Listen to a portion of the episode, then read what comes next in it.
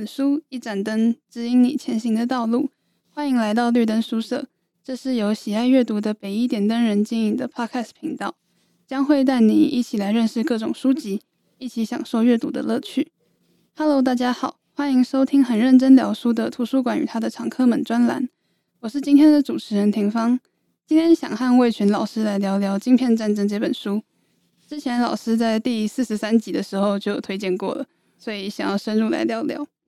嗯，《晶片战争》它虽然被归类为财经类的书籍，但老师您经常在历史上、历史课上和我们推荐，想请你以历史老师的角度来介绍一下这本书。像这本书有什么特色，或者是我们为什么会需要读它？对，就是说这本书大家是把它放在财经类，因为晶片在我们现在是一个感觉上就是会跟很多投资啊，然后会跟很多的呃企业的领域有关。但其实这本书的作者米勒他是历史学的博士，他是在耶鲁拿到历史学博士，嗯，所以就是说就学科训练上来讲，他是呃就是我我们我们这一行的，然后因此他的书写方式会。很历史，然后他会有一个前后呃来龙去脉非常清楚的介绍。那因为其实现在领域的分工非常之细，那所以每个学科都有自己比较擅长，然后在讲述事情的方式。那所以像米勒这种方式，其实呃虽然它的主题是很科技的，然后它的用的方法其实就是我们历史的。所以我当初在看到这本书中文版要出版的时候。其实就蛮雀跃的。那其实它真的离我们没那么远，是因为我们历史会处理各式各样的主题嘛。好，那像军事史，那像这边的话就是科技史，啊，或者说我自己在上选修课，呃，医学史。所以其实，呃，如果说方法用的是一样的话，那我觉得虽然说这个主题好像离我平常讲的历史比较遥远，但就是说，呃，也觉得。呃，这本书看过之后，觉得他写的很好，就想推荐这样子。我也从里面学到了很多，哎，真真的蛮历史的。然后老师刚刚也有提到说，作者米勒是一个呃历史学家，然后书里面有写到，他是在研究冷战历史的时候，发现半导体是担任最关键的角色。然后我之前历史课在学冷战的时候，其实只会看到像核子武器或者是石油战争这些。就是还没有注意到半导体，我觉得，呃，从这样看来，我半导体给我的感觉很像两三年前的 ChatGPT，就是它在发，它就是默默发展，然后没有什么人，呃，注意到它嘛，但突然一下就蹦起来，然后变得很有影响力。嗯，就是说我们历史研究的主题，就是说我们常，就是应该说我们研究就是过去嘛。那当我们研究过去的时候，通常是不会离现在只有一点点的过去会远一点，所以如果说以这个角度，我们没有特别想到晶片，是因为第一个它在现代史，而且它是在离我们很近的时候。那通常我们会等一个东西隔比较久的时候，去把那个时间的距离取出来，因此在研究才会有刚刚讲的来龙去脉。对对，但是就是说，就我们就那个刚刚廷芳讲的，我们。呃，冷战史来讲的话，那因此我们回顾，譬如说，呃，像像石油或者核子武器这一些，那比如说核子武器曾经在一九六零年代初期的时候，古巴飞弹危机，那如果像是石油危机的话，就是整个一九七零年代有两次，所以我们都已经很容易从历史上发生的重大的事件去看出，呃，它造成的影响。那我觉得以半导体晶片来讲，就是说它会让我们很充分感受到它的重要性是非常晚，就是刚刚廷芳讲的，可能是最近几年大家才非常热烈讨论它在整个呃世界供应链的地位，然后如果没有它的时候会怎么样，所以它会比较晚被注意。我觉得呃也可以从历史的角度来讲，就是说。它之前没有发生过像是石油或者核子武器那么非常具有戏剧张力，或者曾经在整个世界的和平，在整个历史上扮演极关键的角色的时候，但不代表他在那个时候，呃，一定不重要。这样子，对对，因为我们往往都是通常发生事情之后，那我们学历史才会去回顾，哎，他一开始的时候是怎么样？嗯，好像就是我觉得最近几年是他比较重大的转变的感觉，就是应该说它的影响力，就像可能就像一九七零的石油的感觉。我觉得现在来说，对，像像书里面其实最后也有提，因为为了今天录，我又昨天赶快恶补了一下。那就像我们那个自从 COVID-19 爆发之后嘛，那其实整个因为半那个晶片的库存的关系，嗯，所以它也曾经有一个供应链整个断掉啊，然后整个汽车产业，对对，就是你生产出汽车，但是你是没有晶片可以用，对。那像这种东西，它一旦变成重大的全世界的供应链的危机的时候，大家就会意识到它的重要性。嗯，这就跟空气一样，就是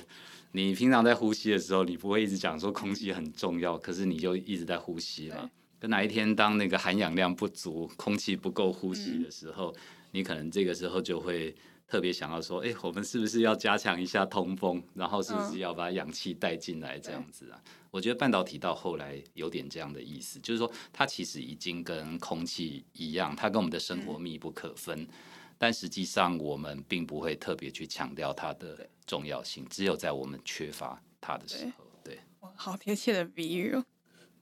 嗯，对。然后，那我们可以来下一个主题。嗯，我觉得这本书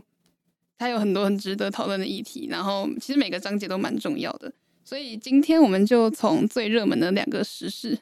呃，中美科技战还有台积电到美国设厂这两个主题来进行讨论吧。然后首先是中美科技战，就是嗯、从很多新闻可以看到，近年华为它成为最大的手机供应商，然后在五 G 科技也获得许多成绩。但美国他们开始用许多法案来制裁华为，他们美方的指控很多都是。说华为窃取商业机密或者窃听手机之类的，感觉他们是想要尽各种手段来打击贸易不平等。但其实读到这边，我就很想问，就是书里也有提到，在一九八零年代，美国扶植了日本，然后到了一九九零年代扶植了韩国。那我想问的是，嗯，美国跟中国自由贸易不好吗？然后针对这个问题，书中他给的答案是，日本跟韩国都是美国的盟邦。但是中国是在呃，美国在地缘政治上的一个很大的竞争对手。美国官员认为，华为构成的挑战已经不是商业挑战，而是一个战略的挑战。因为如果华为在技术上不断进步，那中国生产的电子产品就会越先进。呃，当他们的晶片越先进的时候，需要购买的东西就会越多。那这样全球的半导体产业链就会更依赖中国，所以美国可能就会付出更大的代价。那老师，您对作者这个论点，或者是单纯这个时事时事有什么想法吗？嗯，我觉得这个问题真的是博大精深。就之前看到，就是先前书面你提的问题的时候，这个问题我就思考了很久。那当然，当然这个问题很大，然后我还是要强调一下，我只是一个小小的历史老师，因此我在回答这个问题的时候，第一个是从我们自己历史。啊，就是看一个时间的纵深的角度哈。那第二个，我毕竟只是一个对晶片这个产业来讲，我们只是外行，在外行，在最边缘的地方哈，所以是从这个角度来回答问题哈。那我觉得就是说，呃，在整个二战之后，当然我们可以看作是一个逐渐全球化的过程。可是这个全球化在冷战的时期，它其实。还是把世界切成一半嘛，就是自由民主的世界跟共产世界嘛。所以的确从一个角度来讲，早期像是呃，他先是扶植日本，后来是韩国、台湾，可能中间还加有新加坡等等，那都是沿着整个东亚自由世界的边缘，那来建立起它跟美国的呃半导体之间的关联性。那我我觉得它它虽然有一个。供应链就是说，不管是因为成本的关系，啊，因为整个国际关系，它要建立起跟这些国家更密切的结盟，或者反过来讲，像李国鼎这一些台湾的官僚试图用半导体来跟美国做更深度的连接等等，我觉得这些其实都有。可是像刚刚有提到的，就是日本后来做大之后，嗯，像那个被美索索尼的老板出版那一本大不敬的书之后，哦、对，对，对，那他们用的方法，其实美国很常用这种贸易不公平啊等等。可是这一些指我我觉得这些指控有部分为真啊，但是他也不是很能够去有一个很公平的一把尺去量说怎么样是贸易公平，怎么样是不公平等等。可是美国就是会利用它的一个在整个供应链或者它在整个半导体的高度的那个位置，就等于是。我我觉得是去把它压制下来吧。早期的日本是这样子，那现在的中国也是。那但是我觉得最大差别是中国其实是在这个半导体的供应链当中很很晚的时间才出现的。然后它出现的时间，如果根据 Miller 在书中的讲法的话，它其实是在一九呃。一九，特别是一九九零年代之后，整个全球化变成是信仰的那个阶段。嗯、那所以当时的王道就是你，你就不要设置任何阻碍啊。那全球化就是欢迎所有的人、嗯、所有的国家加入啊。可是等到后来，美国意识到说，呃，中国对他的威胁很大的时候，那这个时候他采取的做法，第一个，我觉得他跟当初他。面对日本的那种做法，就是贸易制裁等等啊，方法上是有一点接近的。可是第二个也有一点不太一样的是，毕竟日本是自己人啊，嗯，就是日本是自由世界，美国跟日本还有军事互保的协定的。可是中国后来就会发现，他不是自己人，他有一个潜在当中，如果冲突的时候，很可能是对手的那样子的情况。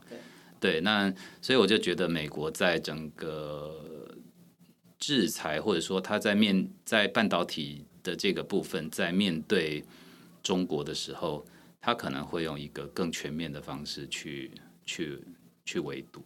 对，然后就是如果按照书里面讲的，就是会锁喉，会锁很多地方，对，锁到他不能动弹这样子。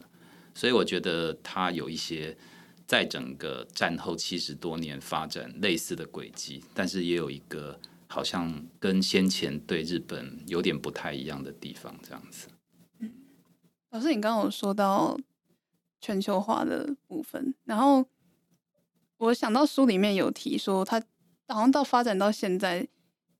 晶片不是全球化，是台湾化的。对，他好像就刚好今天 二来上节目之前，只有二部有看到。他说是台湾话，我觉得那句话当然讲的是那个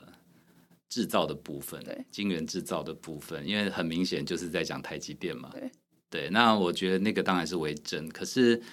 就那句话本身放在他那一章的那样的讲法是 OK，可是我觉得我们一样可以从书里面的很多地方知道说，就算是台积电好了，可是我们都知道像艾斯摩尔他的那个那个那个叫什么东西啊？曝光机。对，曝光机最新的那个 EUV 的 EUV 没错嘛，那个技术，那它光那台机器本身就会有很多国家的很多的元件，然后很多的技术所组成。对，所以我我觉得，就算你要去强调台积电在整个晶圆生产的地位，因此要讲不是全球化是台湾化，可是实际上它还是把。嗯。很多的国家绑在一起啊，而且书里面最后几章，它其实也有提到，这些国家基本上还是环绕美国的，对，跟呃环绕美国的这些亲美的国家，嗯，或者是理念比较接近的国家，对。那以这点来讲，中国它就会在一个当人家要打你的时候，你就突然变外人那种感觉啊，局外人的感觉。对，当大家接纳你的时候，你看起来就是家庭成员的一部分啊。可是要打你的时候，就发现，哎，那个亲亲疏的关系是有差别的。所以，所以如果我们可以讲说，整个呃晶片产业半导体是不是全球化，是台湾化？其实那个台湾化的里面还是全球化。我我个人是这么觉得了，就是它它是从最早美国的技术，然后它整个稀释出来，然后它到现在是一个还是美国在整个。光光的那个最中心，然后散发出出来。那你会在不同的，就是看不同的半导体的问题，或者看某一个点的时候，你可能看到台湾特别重要。可是我我是觉得它还是要放在整个这个供应链，然后多国合作，然后以美国为中心的这个坐标去看它，会比较准确一点。嗯，我也觉得感觉是有限制的全球化。嗯，感觉呃，对，有限制的全球化，而且我自己的感觉特别到，因为他现在在制裁，呃，先是制裁中兴，然后制裁华为，嗯，那好像又有点回到冷战的那种感觉了。对，就是世界是其实是分两个部分，那只有我们美国的这个部分是可以分享到半导体，然后半导体的这个产业，然后分享到它的利润这样子。然后刚刚聊了很多中美还有跟全球化有关的话题，然后我们现在来接着来聊聊台积电到美国亚利桑那州设厂的新闻吧。那在这之前，我想要先简单介绍一下台呃半导体这个产业链，还有台积电的企业定位。我觉得其实我们刚刚有聊到蛮多的，像艾斯摩尔之类的。然后我觉得先认识半导体产业链会。对于理解接下来内容，还有阅读《晶片战争》都有很大的帮助。因为这个产产业真的太复杂，我在看这本书之前，其实不太知道半导体产业链，然后就会读得有点吃力这样。但是知道之后，我觉得会顺畅很多。嗯，然后我们常说的半导体其实是制作晶片的原料，它是一个就是介在导体跟绝缘体之间的东西。然后工厂他们会先将半导体做成。电晶体，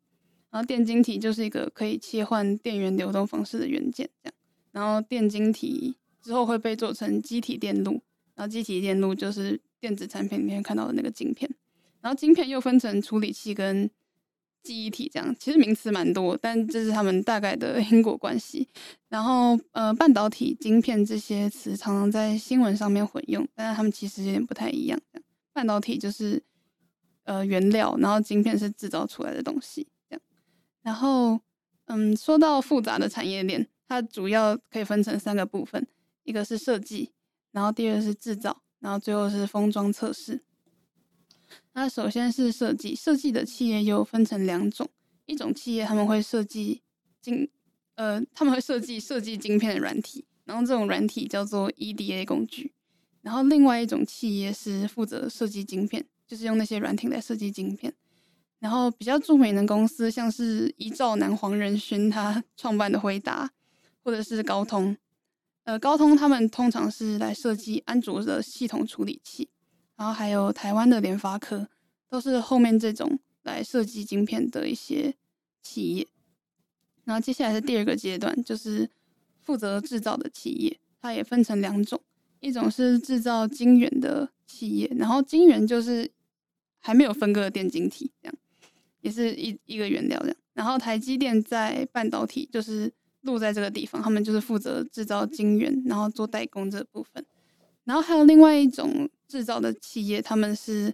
生产制造晶圆的设备。然后最有名的是我们刚刚有提到，就是在荷兰的艾斯摩尔，他们嗯、全世界的曝光机都是他们制造的，好像大概一台就要一亿左右，就是他们基本上是垄断这个。这个产业如果没有曝光机的话，大家也都没有办法做晶圆的这样。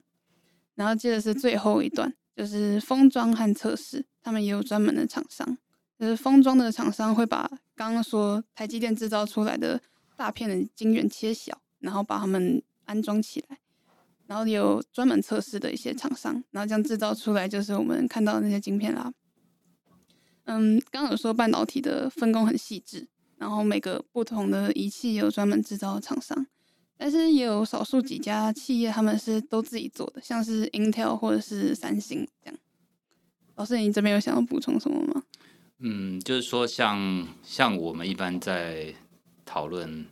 呃半导体的时候，就是说这这些东西，那所以你看那个 Miller 他就很厉害哈，他这本书分成五十几章，然后他。在讲的时候，你就会觉得说，哎，他每一章都有一个强调的重点，然后慢慢带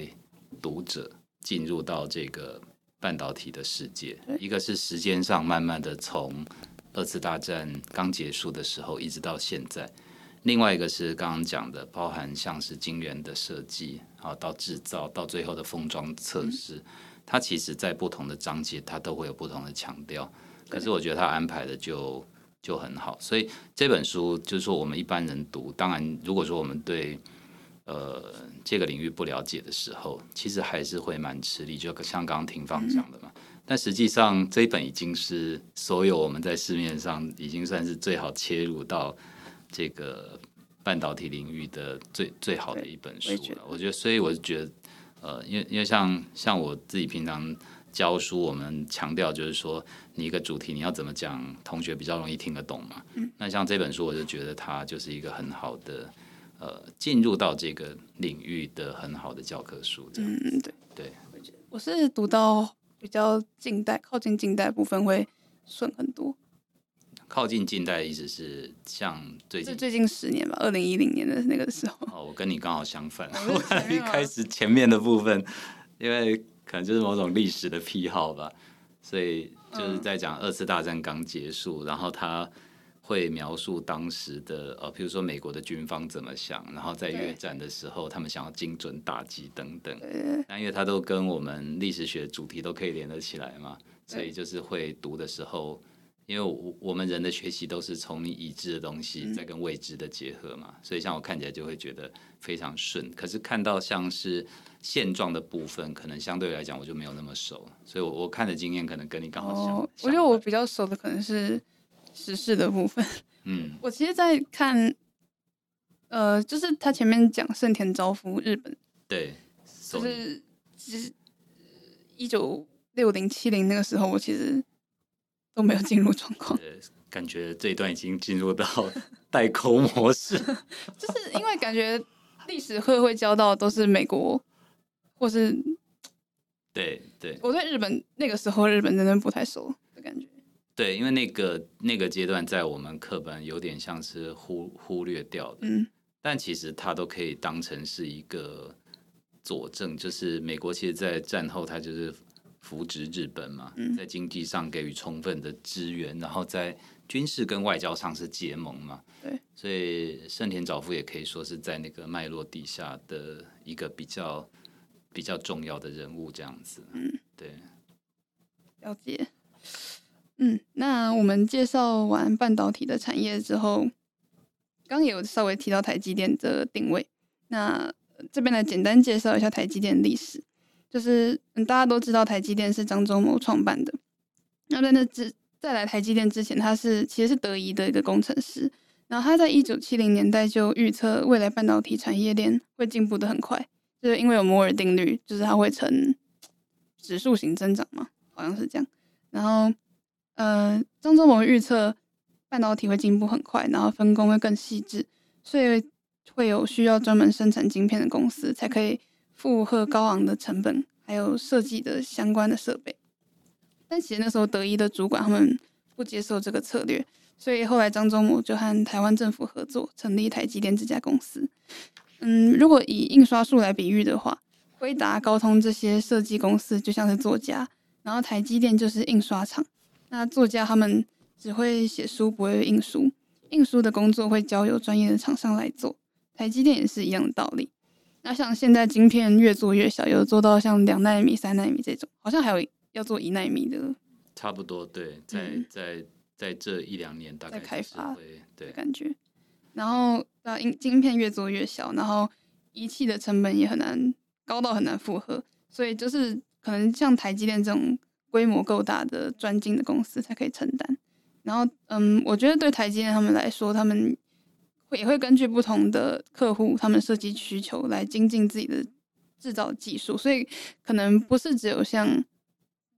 加工出口区那种纯粹代工那么简单。我自己觉得，感觉他们有一些，就除了可以负担成本之外，他们的技术也是有点像垄断的感觉。然后之前跟老师聊到这一段的时候，你觉得张忠谋很有远见，那我想请你分享一下是哪些你觉得是很有远见的决策呢？就像刚刚讲那个摩尔定律啊，就是说，就是因为半导体这个产业它，呃，它的就是它它越做越小，然后它越来越精密，所以刚刚其实我们讲，如果是加工出口区，嗯，就是说最最早的半导体，它可能真的是人用肉眼，对，还可以去组装起来的。可是那个阶段其实很快在摩尔定律之下，它就被淘汰掉了。于是你需要很多的光光学的设备，对，然后你需要很多精密的仪器。然后像艾斯摩尔好像是可以把高尔夫球打到月球的某个定 点，我看它里面的那个描述。对，所以呃，我我觉得如果是讲到呃比较接近我们现在的半导体，那它如果是用制造来形容，它是一个非常非常非常精密的工艺。对对，精密到就是现在全世界呃，比如说三纳米、两纳米的，就只有两家。三家做得出来的那种精密，所以我觉得，呃，它它其实就是在这个摩尔定律的过程当中，它一直把手艺不是手艺，就是把工艺不够精致的就淘汰掉了，嗯，淘汰掉了。那我觉得张忠谋他知道这个趋势，然后他很早就意识到，因为在书里面他是用古腾堡印刷术去做描述嘛，那所以就是说。诶，那大家可以去当作者，然后去把那个书创作出来。然后我张忠谋就是专门去印书，也就是大家去设计晶圆，我就把那个晶圆去把它制制造出来这样子。那我觉得光这个想法，在他刚提出来的那个时候，就是一个划时代的事情，因为他不是看他的当下，他是在看呃未来这个产业在摩尔定律之下。它很有可能的发展，因此我觉得这个本身就是很有远见的地方，而且在这本书当中，光这件事情就已经决定了后来很多的发展。因为像很多的公司在书里面有提到的，后来在犹豫他们到底要不要在晶圆制造的时候，其实早一点晚一点，其实最后都放弃掉了。那如果说后来的很多的这一些大企业的决策者，呃，他们都在犹豫这件事情，而张忠谋在很早的阶段，嗯，他就已经毫不犹豫的讲出一个结论的时候，我觉得这种远见毕竟不是对常常可以看得到，这是一个。那第二个是我读到某一个章节的时候就有看到，就是说，因为 Intel 其实在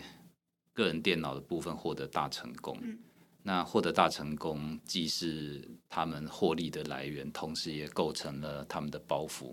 可是在，在呃，Intel 获得大成功之后，会变成呃，Intel 就垄断了整个个人电脑的部分。可是刚刚讲张忠谋的远见，如果在这个地方还要再举一个例子的话，就是他意识到那个呃，智慧型的装置手机对未来的影响。那这跟个人电脑就完全是不一样的东西，所以后来的发展就是张忠谋就是跟呃对跟苹果合作。那因此我我自己在书里面我看到好几个点，都是他们在原来的那个逻辑、原来的那个发展之下去找到呃本来受忽略的、没有没有被注意到的地方，可是可能是未来的潜力。因此在那个地方后来又长出一块，像。那个回答，我看好像也是这样子，就是大家本来不注意的地方，然后他后来在这个地方去特别努力，那因此，呃，半导体的发展好像一个阶段一个阶段都会有一些新的东西跑出来。那张忠谋就是他看到智慧型手机的未来，因此就是他后来可以跟 Intel 分庭抗礼，然后超越他，其实跟他的这个远见也是有关系的。嗯，我自我自己看那个。呃，这这个章节的时候，自己的感觉。这是第几个章？这个是第三十七章，张忠谋的大同大同。而且，因为他这一边有特别提到，Intel 是一个封闭的系统。对。那他其实后面章节也有在呼应，就是说，呃，Intel 它是一个封闭的，而且他要客户配合他嘛。对对对。可是因为张忠谋他自己是古腾堡 做印刷术，嗯，他会配合，作者啊。然后，而且他会在不同的他他他还不是被动的配合作者，他会在不同的作者当中去协调这些作者，所以哪一种印书的方法是最好的？嗯、那我我我觉得它就意外的变成是某种的创新的模模式嘛，就我们一般讲古腾堡印刷术啊，你不是印书的吗？人家作者才是那个创意之所在，然后那个智慧之所在。可是我觉得，就是因为半导体这个行业特性，它可以把不同的作者，也就是这些不同的晶圆设计的想法，整合成一套比较可行的模型，因此它就比封闭的那个 Intel 的系统会来的比较具有韧性，而且感觉来讲可以持续的进步。对，那我我就觉得这个东西也是像我们。普通人就看不到这一点，嗯、是看到书中哦，张忠谋是用这种方式在做的。因为就像就像我们多数人会把制造看成是一个跟创意比起来是比较低阶的，可是这个书你看到后来你就发现，哎，制造的本身它就是创意的所在，并不是一个分开，然后一个上下好像创意在上，制造在下的。我觉得他这个看到后来这个翻转也让我觉得很。就是看这本书非常之雀跃，这样子。我觉得他可以跳脱出框架，看到新的东西，很对对。然后还看到一段，就是因为张忠谋后来年纪大了，嗯，然后他原来教的那个有那个执行长嘛，然后后来因为去缩减那个资本支出，然后他就直接又回来。嗯，那我就觉得他其实在做的事情不是。一般的决策者很容易做得到，可是他都可以用很果断的方式去做。嗯、那至少到目前看到几次重要的决策，到后来都是正确的。对嗯，这个就很厉害。那真的很厉害。对，嗯，那，嗯，那聊到台积电，最后问一下很热门的话题，就是老师，嗯，您对于台积电到美国设厂有什么看法呢？像是有人会说台湾可能会被掏空，或者是有其他的危言耸听吗？你有什么想法吗？我觉得历史老师很少会问到这种 问题，对。但因为我们今天是讨论这本书，好像是之前有聊到客户客，你说客户导向跟企业决策什么战略决策。嗯，我我我觉得这个呃，就是庭芳问的问题，我很。很难直接回答，嗯嗯，而且我我猜适合回答的，在我前面可以排到大概 对呃一百万人左右。那但是我觉得，如果从一个比较长时间的脉络来看，其实台积呃像台积电或者整个半导体的决策，都跟政治是脱离不了关系的。他从一开始就很强的政政治面向，所以现在如果说台积电到美国去设厂，或者他到日本的熊本去设厂，那呃，如果从刚刚那个脉络，就是政治跟这个产业的密切结合的话，我觉得或许也是一个很合理的、很合理的一个现象或者结果吧。但是我觉得这件事情还要观察的，就是至少到目前为止，因为像美国的厂还在建嘛。然后日本的熊本厂还在建，那像美国就已经像新 新闻就已经传出来，美国工程师就已经受不了他们，呃，已经在工厂住了一个月之类的这种事情啊。所以我觉得半导体这个产业，它在摩尔定律，然后在它已经精细到越走到越精细的情况之下，它自然就会淘汰掉一些东东西，淘汰掉一些人，淘汰掉。一些产业淘汰掉一些系统，因此我觉得台积电做这个决策有它现实现实的一些考量，但也有可能就是刚刚讲的那个淘汰的过程，最后让它存在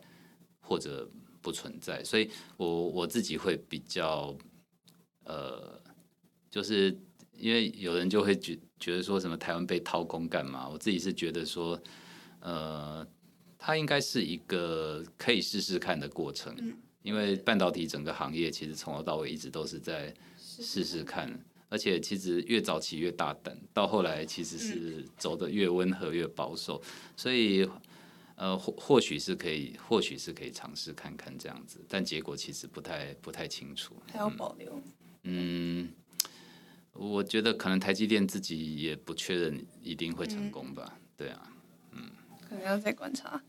那嗯，不好意思，这个我就真的没有办法很直接的回答。嗯，我也觉得问题好难，可是大家都好喜很喜欢问这个问题。那老师，你看这本书有什么其他想分享的段落吗？嗯，我我觉得这本书就是让我觉得读起来有一种 很像在读类似呃，比如说三国史啊，或者是那种群雄争霸的那种感觉啊，就是一波一波，然后很快又有一个新的局势来啊。然后你就发现，在一个阶段，呃，可能是胜利者的，很可是很快又面临到新的挑战等等啊。那我我觉得在这边就会看到一个战后短短的七十多年，因为以历史来讲，这真的不是很长，可是这个产业就经历了一个翻天覆地的改变啊。可是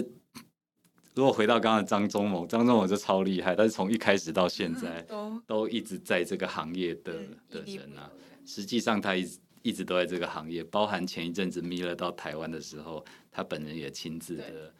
跟那个米勒作者在讨论啊，对啊，那我觉得光这一点是超超厉害的啊，对啊，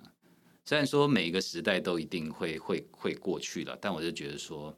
哦，张忠谋他在这么多的，就是在这个过程当中，他参与了这么多，然后又在这么多过程的很多阶段扮演关键的角色，嗯、这个就真的不太容易了。嗯，那嗯，老师，你有想要推荐的部分吗？来翻，开始翻书了。呃，我其实看这本书还有另外一个感觉，就是呃，跟跟廷芳可能有点类似，就是因为因为这个产业其实。很大嘛，对，那我们一般人其实不太会了解。然后他其实提到的公司啊、人名啊，对，事情也非常之多啊。对，我觉得像我读两次嘛，第一次读跟第二次读的感觉就不太一样，嗯，会看的重点也不太一样。所以或许这本书大家可以多看几几次。我也觉得他要看看，对，他要看多看几次，会有比较深的一些感受。那如果说最后还想讲什么话，就是我觉得这一本真的是，呃，不要局限在特定领域的人才去看它，因为呃，半导体晶片这个产业跟我们的关联性太太密切了。然后我觉得每一个不同领域的人都可以从自己的角度切进去。那我会比较跟这本书有共感，也是因为他是历史学者所写的。那就算不是看这本书，我我想每个人还是有他自己可以从生活上、从他自己的工作上，或者从他自己的学习的领域上去跟半导体、去跟呃晶圆这个产业去做结合。但无论如何，以他的他对我们生活的影响、对现代世界的影响，呃，最好不要无视于他这样子。嗯。哦，那你会推荐给以后的学妹吗？会推荐，对，但因为其实如果单纯是以我们历史课来讲，我们我大概每每个学期，其实你也知道，上课我一直在推荐书这样子，对，对，那推荐也都是新书。那以后像是高三选修，如果讲到呃科学技术史这个部分，应该还是会提到，还是会提到这本书。那但是我觉得这本书也会很快的就需要，因为我在想说，米勒，譬如说。两年后，他可能就会出修订版之类的。对，因为因为太太快，一些状态又在改变了。那在有一个新的状态产生的时候，他可能里面书里面的一些本来的立论点，或许他会想要再修改。因为我觉得像晶片、像半导体这个主题，很因为我们现在的状况，所以我们去回顾过去。那如果现在的状况改变的时候，我们回顾过去的方式，以及回顾过去的哪一些的面向，也会有一点调整。对，所以所以像像这样的书，或许作者自己也会很快的就会对内容做修订。对，那到时候我再来推荐这样。下一次再推荐。嗯，那还有其他？问完我们可能会要结尾了。哦，嗯。我觉得像，当然他是因为这本书是给大家看的啦，对，所以他的注释是放在最后面嘛，对。那我觉得我们一般如果说真的顺顺的看，我们是不会翻到后面的注释。他注释超厚。对，但其实我们历史学的注释就长这样子，嗯，对。那因为它不是随页注，它是放在最后面嘛。我们我我猜，可能九成的人在看这本书是不会特别去翻后面的注释。但我觉得其实我我还是蛮敬佩 Miller，就是说在做这个主题的时候，因为他是一般历史学者可能相对来讲比较少碰的主题嘛。可是他不止深深入这个主题，然后他的佐证资料非常之丰富，而且他在书里面用的举例都是用一般人可以可以听得懂的方式，譬如说把显微镜颠倒过来，对，所以我我我觉得他是花了很大的很大的力气，然后他是可以把呃历史学的方式，然后利用呃晶片的这个主题，然后让大家可以。感受到他在历史上他的影响力跟他的威力，所以我觉得他非常之成功。嗯，我觉得花了很多的力气。对对对，对，所以我我觉得在我们现在这个时候，可以有这样的一本书去呃了了解半导体这个产业，其实还蛮幸福的。对，谢谢谢谢你的。虽然都是讲好话，不过都是真心话。对啊，我觉得写的很真的很完整。呃，对对。然后也也像现在会很期待，就是说一两年之后看到它的更新，因为像我们天天都会看到半导体的新闻嘛，对，以至于呃看到半导体的新闻的时候，你就会回头过来再去跟这本书呃你看到的一些观点再去做对照或者去做印证等等啊。那因此我觉得它就是一个很很持续性的一个议题这样子。那在我们历史一般的议题有这么。延续性的其实很很少，真的，就是大部分的议题都会在特定的时空背景之下产生嘛。嗯，可是因为这个议题，半导体在我们可见的未来，它只有更重要，它只有跟我们的生活更密切的结合，就是我们根本不能没有半导体，对，我们对它依赖更深。那以这种情况之下，就是这个议题就是一直持续的，所以看这个书跟看一般的历史书籍的感受也。也会不太一样，这样子。嗯，好的。嗯，那最后，那我们就差不多来到结尾了。嗯，最后想跟大家分享一下，听完今天这一集，如果你对半导体产业有兴趣，但是不知道要从何开始认识的话，除了阅读《晶片战争》，也可以到 YouTube 查 Tech Chip 科技洋芋片这个频道，他们有出一系列短片来讲解半导体产业的发展，还有它的分工。然后它很轻松，都是动画片，然后每集大概四分钟，有六集。然后影片的制作团队是清华大学教授，所以资讯的正确度和可信度很 OK 的。然后我们会将影片放在资讯栏推荐给大家。那老师，你还有想要补充什么吗？呃，没有，我觉得已经 尽尽尽我所能的把事情讲清楚了。对，希望没有讲错什么东西。对，今天非常感谢老师来这边帮大家。对，也也非常谢谢大家。嗯嗯，那好，今天的介绍到这边告一段落。今天所聊的书籍都会放在资讯栏，除此之外，也可以到 IG 搜寻北一点灯人，将会有更多不同于 Podcast 的内容。我们的频道也有许多主题供大家聆听，欢迎再度莅临。然后你要跟大家说个拜拜吗？好啊，那就大家拜拜喽！谢谢大家给我机会，拜拜，拜拜。